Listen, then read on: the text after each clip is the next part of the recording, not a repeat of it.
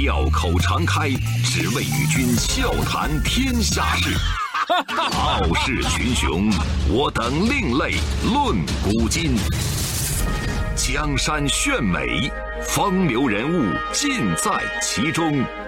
湖河西江，百川流水总向东。中央人民广播电台经济之声，高丽掌门笑傲江湖，重返江湖，独骑笑傲。笑傲江湖，我是高丽。今天是周五，又到了我们周末特写的时间了。在上海自然博物馆的门口，总会出现一位九十六岁的老爷子。这老爷子呢，挺奇怪，每次呢都不进馆，只是沿着门口走上一圈会摸一摸墙壁，等走不动了，就坐在台阶上发呆。没有人知道这老爷子每次来干什么，也没有人知道他坐着的那个台阶其实是他去世多年的妻子为了拉扯五个孩子一包一包抬过的水泥。是的，他不干什么，他只是想老伴儿了。老人名叫饶平如，是一位出身黄埔军校、差点丢了性命的抗日老兵，后来做了上海出版社的编辑。九十六岁的老饶现在又多了一个新的身份——网红。老爷子自己也没想到，爆红网络就是因为他寥寥几笔画的几张和妻子有关的往事。这些毫无技巧、画工可言的毛笔画被媒体报道之后，收获了几十万人的关注。而老爷子自学画的手稿出版成了画册，豆瓣的评分高达九点零分，被评为中国最美的书，还被意大利、英国、德国、韩国、荷兰很多国家相继翻译出版，很多次的荣获图书中国分类的销量第一。没看这个画册之前，我个人真的以为这是一个关于天才的故事。但是老爷子一页一页的翻着画册，笑着告诉我们：“我画的是我俩的故事。”纷返江湖，独起笑傲，高丽掌门笑傲江湖，敬请收听。那是一九四六年的夏天。饶平如从部队请假回到江西老家，有一天呢，去拜访他的伯父，在一扇打开的窗户前面，他一抬头呢，看到了一个女孩哎呦，这女孩太好看了，正对着镜子在那儿涂口红。那个女孩就是美棠，后来成了饶平如的妻子。那一年，饶平如二十四岁。美棠二十二岁，这一幕的怦然心动，在以后的漫长岁月里，从来都不曾消减。结婚以后呢，两个人住在一个亭子改成的房子里，四面呢都是窗户，但凡刮风，那门板呢就呼呼的在那儿作响。但是这丝毫不影响他们的浪漫，两个人躺着看看月亮，说说话。美棠呢爱唱歌，把报纸卷一下就当是话筒了。平如呢就在旁边吹着口琴给他伴奏。他说这叫妇唱夫随。回忆起这些往事的饶平如特别的感慨，他说这是他一辈子里面最快乐的日子之一。后来，在舅舅的引荐之下，饶平如去了上海的大医院做会计，还兼职做了出版社的编辑，一个月呢有两百四十块钱的收入。一九五七年，因为历史原因，饶平如离开了家，家里的顶梁柱走了。曾经喜欢唱歌跳舞的美棠去工厂里面当女工，她咬着牙背起二十斤一袋的水泥，一趟又一趟，被压得直不起腰来。日子实在过不下去的时候呢，美棠就当掉了自己的首饰和衣服。除了爱和责任，不知道还有什么力量能让这么一位大小姐在艰难的生活面前没喊过一句苦。离开的那些日子，两个人之间唯一的联系，除了每年一次的假期，就是靠着一封又一封的家书。这信里呢，没有情话，从来都是琐碎的家常，什么想办法搞点鸡蛋回来，家里这么穷，孩子要参加工作了，这对象问题可怎么解决呀？等等。饶平如把美棠寄来的信都小心翼翼地收在箱子里，他会时不常的拿出来看两眼。但是美棠的心很大，她一封呢也没有保留。可是他们的大儿子一直都记得母亲床头有一支钢笔，写信把笔尖儿都写歪了。异地了二十二年，两个人写了一千多封的情书，饶平如终于调回上海了。那个时候，饶平如已经五十七岁了，美棠呢也已经是头发花白的老太太了。每天早上，饶平如都会拎着菜篮子跟在美棠的后面去买菜。回家之后呢，两个人就一起坐在小板凳上剥毛豆。哎呀，这个饭烧的太烂啦！你什么都不会做。面对美棠经常的嫌弃，儿女都觉得：“哎呦，老妈你也太严厉了吧！”但是饶平如呢，每次遇到这种情况，都会摆一摆手说：“你们一边待着去啊！人家教育自己的老公，你们跟着凑什么热闹啊？”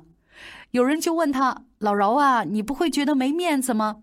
他会一本正经的回答：“根本没这个事儿，什么面子没有。”在他看来，爱是不讲道理，只讲情。一九九二年，美棠被查出得了糖尿病和尿毒症。饶平如呢，查了大量的资料，亲手画了一张大表格，上面记满了每一种食物的含糖量，什么能吃，什么不能吃，他记得比谁都清楚。他还跟护士学习腹膜透析，一天四次，每次要三四个小时。他每天天不亮就要起床消毒、插管、引流。忙完了，累坏的老爷子就会坐在美棠的身边，嘟囔着说：“医生都说了，有的病人呢靠做这个腹膜透析活了二十多年呢。我觉得我的美棠也可以。”可是美棠的病情一天比一天严重。二零零八年，在距离两个人结婚六十周年不到五个月的时候，美棠留下了最后一滴眼泪，就永远的离开了。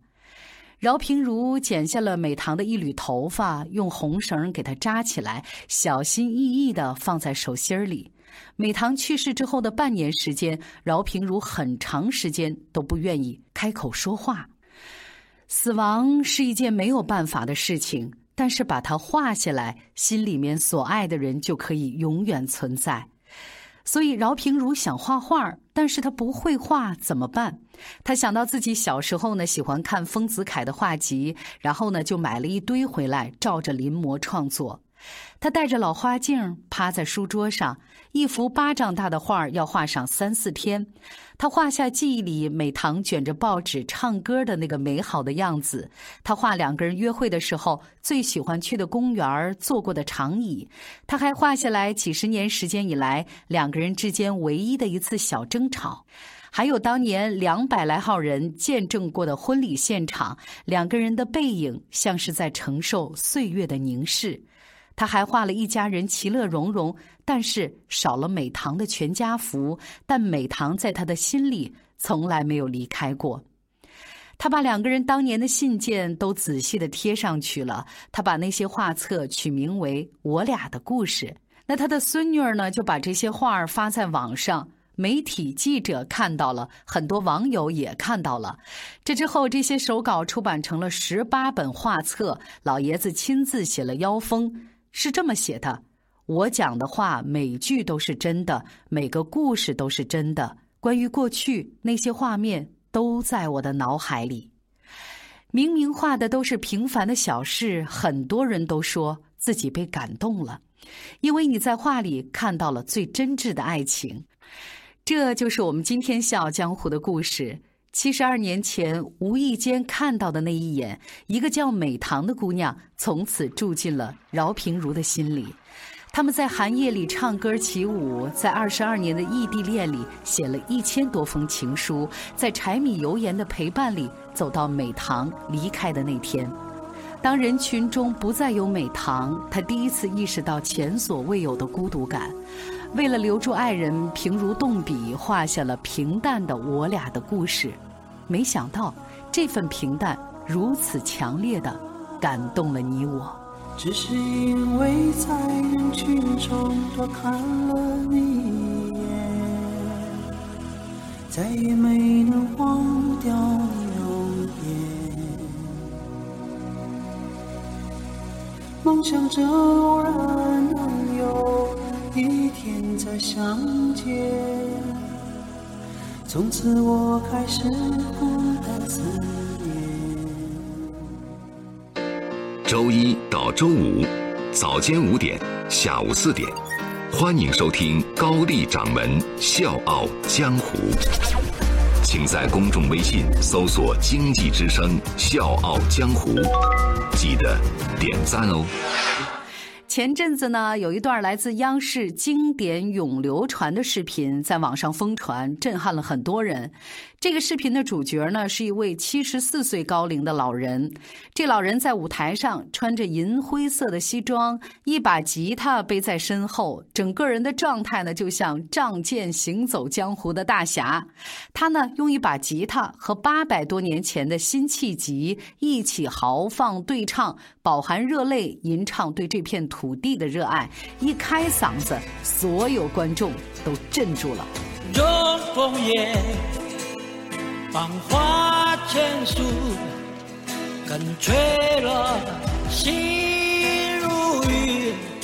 虽然身材消瘦、白发稀落，但是老人脊梁挺拔，眼神坚定，头颅高昂，整个人呢隐隐透出一股淡淡的霸气。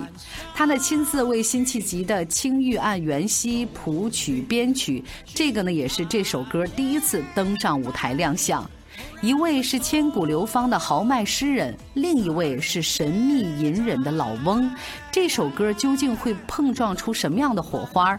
前奏一响，失真的吉他划破空气，炸裂的鼓点瞬间点燃热血。诗句的点睛之处，歌曲呢也推向高潮。老人挥舞手臂，直指苍天，满腔热血，激情迸发。唱完歌之后呢，老人吟诵了诗人艾青的《我爱这土地》，声音沙哑，皱纹颤抖，拳头紧握。很多人看了之后觉得这不是朗诵，更像是他发自肺腑的呐喊，呐喊出几十年的颠沛流离，还有就是对这片土地的深切热爱。所以是什么样的力量，让一个鬓发斑白的七十四岁老人一边放声吟诵诗歌，一边哽咽痛哭？这个年迈而热血的老人他究竟是什么来头？又发生过什么故事呢？众里寻他千百度蓦然回首那人却在灯火阑珊。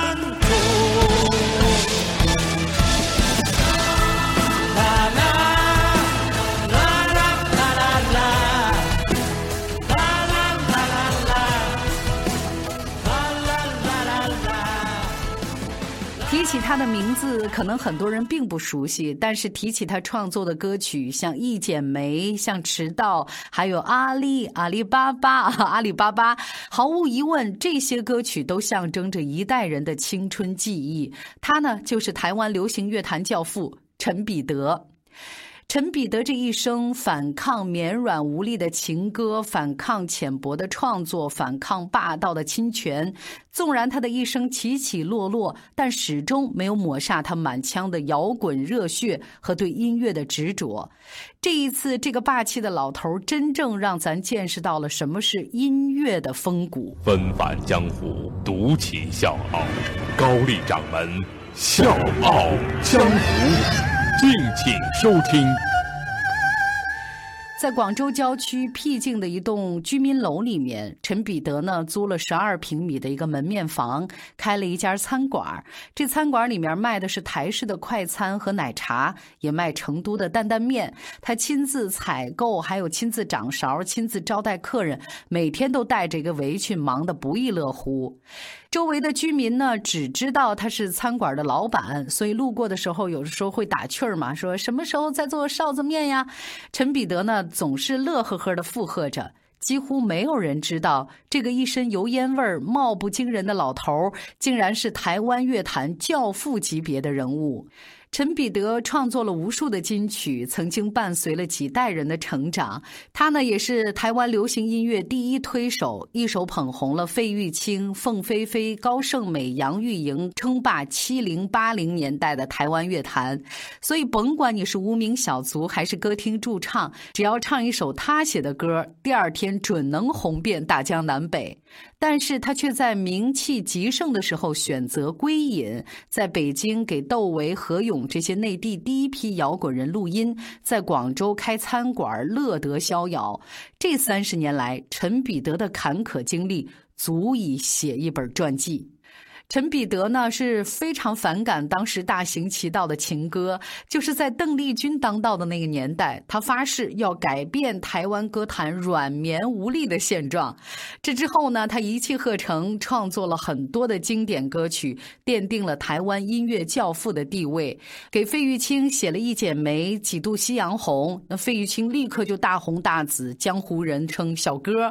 还为刘文正写下了《迟到一段情》，原本不温不。不火的刘文正呢，也马上声名远扬，给杨钰莹呢写下了《等你一万年》，给陈明写下了《灯火阑珊处》，助力两个人的歌唱事业达到了顶峰。还有呢，就是像凤飞飞、高胜美、欧阳菲菲这样的歌手，都因为唱过他写的歌走红，或者是变得大红大紫。打这儿开始，陈彼得就有了一个江湖雅号，叫“救火员”。那些不红不火的歌星，只要唱他的歌，百分之百会火遍大江南北。陈彼得他创作的先锋性就在于，他第一次引进西方流行乐，融合了 R&B 还有摇滚、disco 舞曲这些时尚的元素，引领全国两岸流行乐的风潮。比如说，创作《阿里巴巴》的时候，台湾正流行小城故事。是这样的歌曲，虽然好听，但是呢，在陈彼得看来是没有朝气和活力的。他当时就想走出这种情感模式，所以他选择了 disco 舞曲。结果呢，就是阿里阿里巴巴，阿里巴巴是个快乐的青年。这首动感十足的歌曲，在八十年代的大街小巷肆意流传，妇孺皆知。阿里阿里巴巴，之后，陈彼得选择回到大陆定居。他抛开过去台湾流行乐教父的辉煌，开始过上半归隐的生活。搬到了北京三元桥附近，开了一间叫做“喜鹊棚”的录音棚，给当时热爱摇滚的年轻人来提供帮助。比如像当时的窦唯、谢天笑，还有何勇、鲍家街四十三号这些知名摇滚乐队，都曾经在他的录音棚里面录歌。这儿呢，也成为。中中国摇滚乐的根据地之一，看着这些长发飘飘、瘦骨嶙峋的年轻人，当时呢，老陈也是心疼不已。他知道这些孩子们日子过得都不容易啊，没钱填饱肚子，然后呢，就在录音室里面开了一个小酒馆，亲自下厨给这些歌手们做饭吃。当然，在中国第一代摇滚人眼里，陈老更是值得敬重的前辈，所以他过生日的时候，像崔健呐、梁和平都会忙。前忙后的给他张罗生日宴，就足以见得陈老在大家心里的地位。总之，陈彼得这一生辗转于海峡两岸，经历过众星捧月的辉煌，也经历过被抛弃、被封杀的低谷。但即便是皱纹丛生、满头白发，他的脊梁始终挺拔，因为他一直没有放弃对音乐的那腔热爱，也没有放下他肩膀上的重任。他想让后辈们看看什么是真正的音乐，什么是真正音乐人的风骨。小江，我是高丽，祝你周末愉快，下周见。